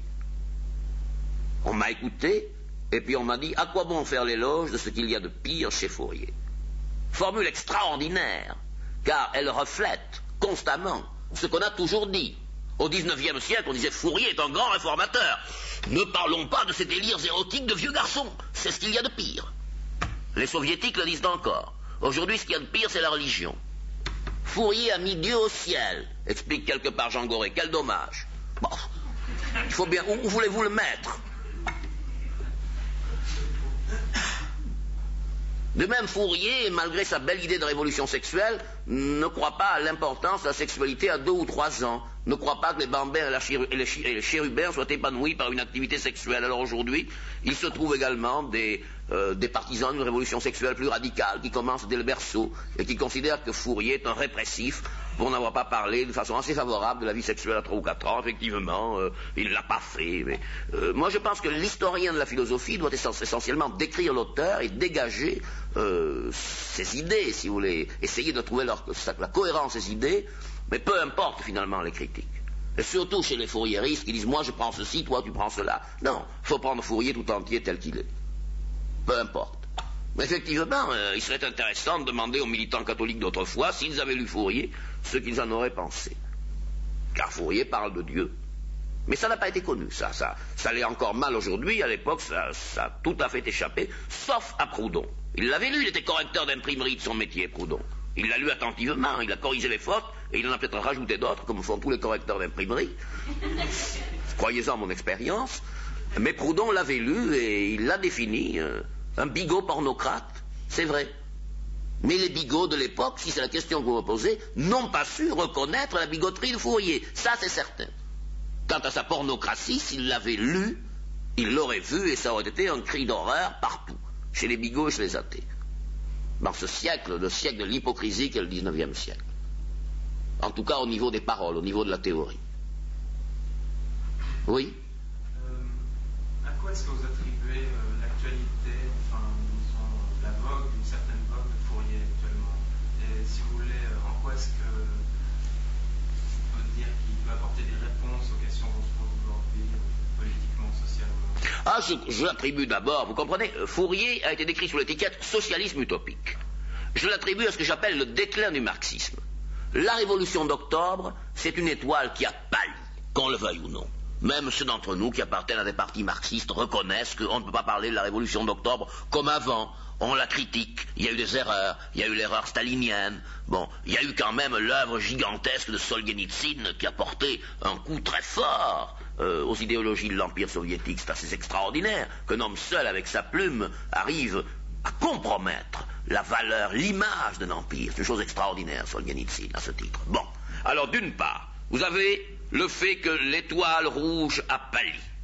Le deuxième fait, c'est que la révolution scientifique et technocratique du début du XXe siècle a déçu. Nous savons bien que la science et la technique ne nous donneront pas tout. Et le règne de la raison nous paraît insuffisant. D'où la tentative de réhabiliter tout ce qui peut fuser de l'instinct, de la passion, de la pulsion. En un certain sens, Freud euh, a parlé du désir, même s'il en a mal parlé. Il en a tout de même parlé. Il a donné au désir son dire d'une certaine façon. Alors, le, recul de l'espoir d'octobre, euh, la déception causée par la technocratie et par la science, euh, également le, le déclin de la révolution industrielle, le fait que nous rêvons déjà d'une société post-industrielle. Alors nous renouons ensemble avec Fourier qui lui était à l'aube de la révolution industrielle et nous nous sommes en quelque sorte à son terme. Alors nous rejoignons ce monde des verts paradis, euh, ce monde des travaux des champs euh, euh, qui font penser tout à fait un peu aux soucis de nos écologistes. L'harmonie de Fourier, c'est un peu comme l'écologie actuelle. Alors c'est à la fois, si vous voulez, nos déceptions, le marxisme et la technocratie, nos déceptions et nos rêves de nature, d'harmonie, euh, de résidence secondaire pour le bourgeois, tout cela fait que Fourier est plus actuel qu'il y a par exemple 30 ans ou 40 ans. Je crois que c'est ça, euh, à la fois, si vous voulez, nos déceptions et nos espoirs, les unes et les autres, rendent Fourier plus crédible. Et puis la transformation de nos mœurs, qui est quand même une chose considérable. Pour un homme de 50 ans comme moi, qui, qui, vu ce qui se disait, il y a 20 ans, il y a 30 ans, il y a 40 ans, la transformation de nos mœurs est stupéfiante. Et nous pouvons aujourd'hui lire Fourier. Euh, c'est seulement en 1967 que Madame Simone Debout a pu publier Le Nouveau Monde amoureux, qui est le septième volume des œuvres complètes. Douze volumes chez Anthropos. Alors, euh, c'est quand même euh, une chose importante aussi que l'évolution des mœurs nous a rendu accessibles les conceptions de Fourier de la sexualité.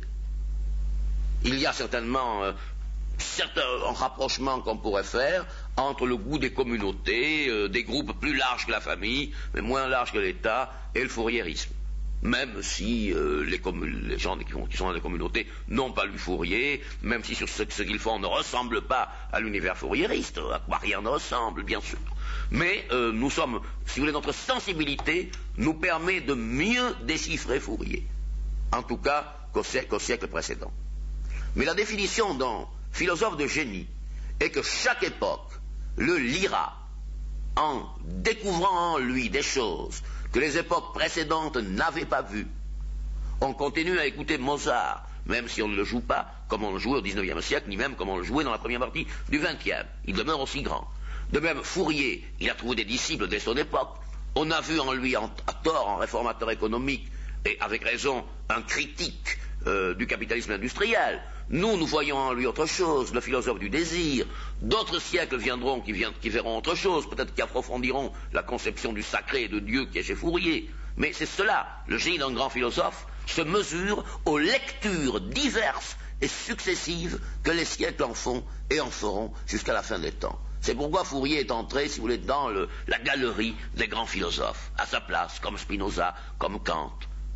Euh, c'est un philosophe, un de ces monuments euh, indestructibles qu'est une grande philosophie, qui trouvera toujours des lecteurs, et qui parle non seulement pour son temps, mais pour les temps qui viennent. Et d'autres époques verront dans Fourier des choses que nous n'y voyons pas. Mais nous savons déjà que Fourier restera. Parce que notre époque, si différente de celle qui l'a précédée, eh reconnaît en Fourier aussi son maître. Et puis voyez aussi, ce congrès Fourier avait réuni des gens pas très nombreux, mais des gens de tous les pays du monde, et euh, Fourier est traduit dans un nombre de langues sans cesse grandissant. la gloire de Fourier, cette gloire posthume, date euh, des années 60. C'est à partir des années 60 qu'on a commencé à lire Fourier. Moi-même, je n'ai pas toujours lu Fourier. Et c'est intéressant de vous dire ça, car vous voyez comment on atteint un auteur.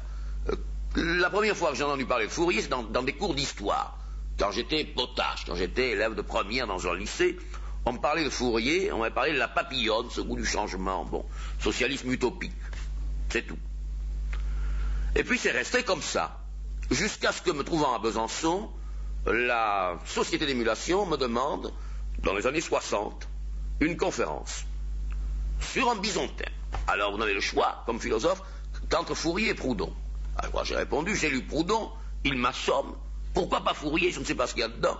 Mais ça semble assez, amusant, en principe. La papillonne, c'est très, curieux ce goût du changement. Qu'est-ce qu'il en tire Je ne sais pas. Alors j'ai lu Fourier, et c'est là que j'ai été subjugué, car je voyais apparaître tout, la critique de l'industrialisation extrême, le goût des petits groupes, la, la psychanalyse, déjà écrite, et, en même temps dépassée. Alors j'ai été absolument stupéfié, parce que je l'ai lu en 1960. Euh, si j'avais été le même en 1940, Fourier ne m'aurait rien dit.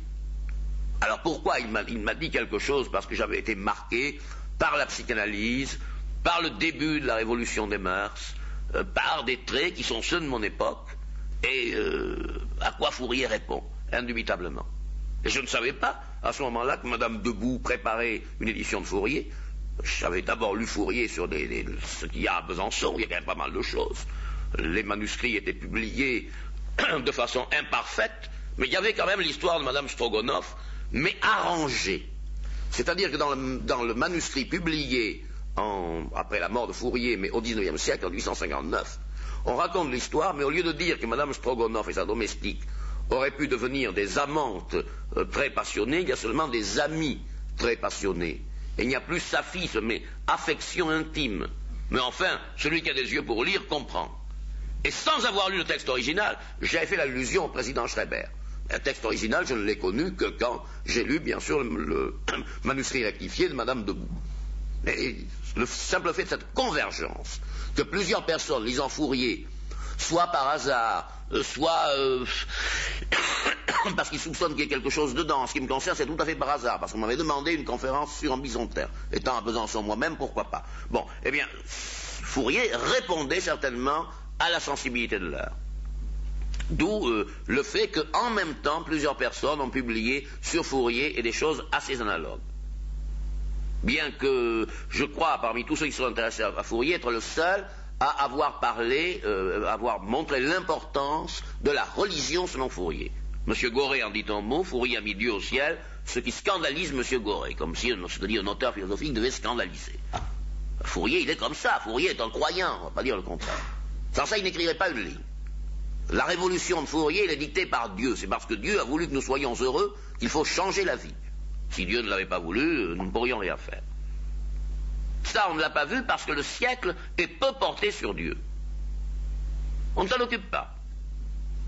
Il y a par exemple quelques semaines, certains catholiques prétendent qu'il y a eu un miracle dans une église proche de Besançon.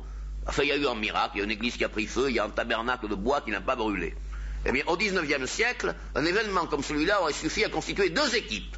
L'une affirmant le miracle, l'autre le, niant passionnément. Ah, rien de tel. Depuis ce article dans le journal, tout est retombé. Personne ne veut prendre la plume pour affirmer un miracle et personne non plus pour le nier. Tout le monde s'en moque. Alors l'aspect religieux de Fourier n'intéresse pas beaucoup aujourd'hui, mais ce qui intéresse, c'est sa philosophie du désir.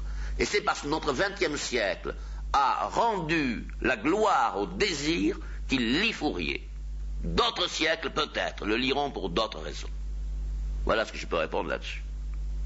Oui? Il une chose que je comprends pas bien, d'après tout ce que vous dites de Fourier, et d'après certaines idées que j'ai, c'est un utopisme. Et pourtant, vous ne semblez pas aimer beaucoup ce terme ou cette notion. Oui, la question posée est intéressante. Moi, j'essaie. Alors, euh, le rôle de l'historien de la philosophie, c'est de décrire, d'essayer de restituer pour le public le philosophe tel qu'il a voulu être. Quand j'ai parlé par exemple ici de Nietzsche, j'ai essayé de dire qui était Nietzsche aux yeux de Nietzsche. Ce soir, j'ai essayé de vous dire qui était Fourier aux yeux de Fourier. Or, Fourier croyait à son système. Quand Fourier parle d'utopie, c'est pour désigner non pas lui-même, mais la morale. La morale, dit-il, qui rêve du bien de la justice, mais sans en avoir les moyens. Parce que la morale veut faire régner la paix, mais par la guerre intérieure, en luttant contre nos désirs. C'est de l'utopie. car on ne peut pas faire régner la paix par la guerre. Être violent envers soi-même, ce n'est pas préparer la paix avec autrui. Voilà, la morale est condamnée par Fourier parce qu'elle est utopique. Alors dans ces conditions-là, Fourier n'accepte pas, pour sa propre philosophie, le nom d'utopie. Alors le nom d'utopie, c'est le nom par lequel on désigne communément la philosophie de Fourier, mais le nom par lequel Fourier refuse d'être désigné. Alors, je ne veux pas dire par là que la philosophie de Fourier est d'un réalisme euh, littéral pour chacun de ces détails, mais je ne me sers pas non plus du nom d'utopie puisque Fourier n'en veut pas. Et j'essaie de dégager la vérité profonde d'un système, cette idée profonde que les attractions sont proportionnelles aux destinées, qu'il y a un rapport entre la croyance à la providence et la croyance au changement radical. Et cela, aux yeux de Fourier, n'est pas utopique. L'utopie, c'est le nom par lequel les non-fourriéristes désignent Fourier. Alors c'est pourquoi j'ai, si vous voulez, il y a une tradition historique qui appelle Fourier utopiste. Je ne peux pas ne pas en tenir compte. Fourier désigné par ce terme.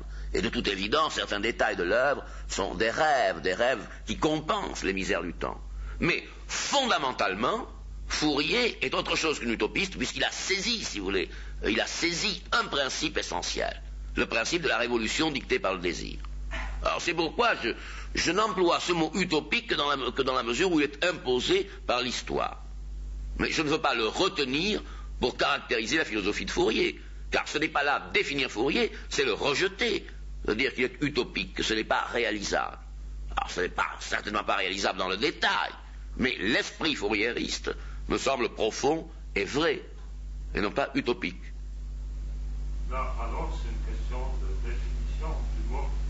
Ben, l'utopie, c'est ce qui n'est nulle part. C'est ce qui, n'est donc pas réalisable. Si vous définissez l'utopie uniquement ce qui n'est pas réalisé. Il y, a, une autre étymologie qui est proposée pour le but de l'utopie, qui est bien le même qui se trouve dans tel vie, et pas où il se trouve nulle part. Donc euh, le lieu qui est bien, et c'est ce que propose Fouquet. Ah, je ne pense pas, il y a un texte où il définit ainsi l'utopie. L'utopie. Dis pas qu'il y a ça, c'est Fouquet. Je n'ai pas lu. Mais euh, c'est une des étymologies supposées du mot utopie. Parce qu'on ne croit pas qu'on connaisse avec certitude. Non, généralement, on dit utopos. Là, là où il n'y a pas de lieu. On dit aussi On peut aussi le dire, oui, c'est possible. Et, puis, disons, euh, si moi je dis que Fouquet est un utopiste, d'après ce que vous m'avez dit, c'est pas dans un sens euh, restrictif ou péjoratif, au contraire. Oui, c'est possible. Enfin, plus vous en parlez, plus je trouve qu'il est utopiste. Mais dans le sens que vous donnez à ce mot, c'est-à-dire que c'est un philosophe du bonheur. Ben oui, un peu alors, si nous nous entendons, les définitions sont libres. L'essentiel, a dit Blaise Pascal, c'est de mettre le défini à la place de la définition. Si nous définissons utopie, philosophie du bonheur, et je vous accorde la définition car elles sont libres, eh bien alors, dans ce cas-là, Fourier est un philosophe utopique, oui, c'est un philosophe du bonheur, d'accord. Le tout est de s'entendre sur la définition. Est-ce qu'on pourrait le définir, par exemple, comme un panthéiste, hédoniste, libertaire? Oui, pourquoi pas, il est tout cela? Peu près. À peu près, il est tout cela. Je pense que les, organisations, qu'elles soient religieuses, bien qu'étant portées vers euh, justement euh, ce Dieu du bonheur et non pas ce Dieu de la répression, les sémites, enfin judéo-chrétiens, finalement, qui peut être presque déjà une figure humaine, une sorte de. je ne veux pas parler du Bouddha généreux, non, mais disons. Euh, qui ne déculpabilise. C'est un anti-Bouddha. Oui, qui ne culpabilise pas l'homme d'abord. Parce qu'on a l'impression que justement il va vers une libération. Absolument, vous avez tout à fait raison. Mais c'est de l'anti-Bouddha, car Bouddha condamne le désir. Le désir, dit Bouddha, est la source de tout le mal. Et le moyen de trouver la paix, c'est de nier en nous le désir. Voilà, ça c'est le bouddhisme.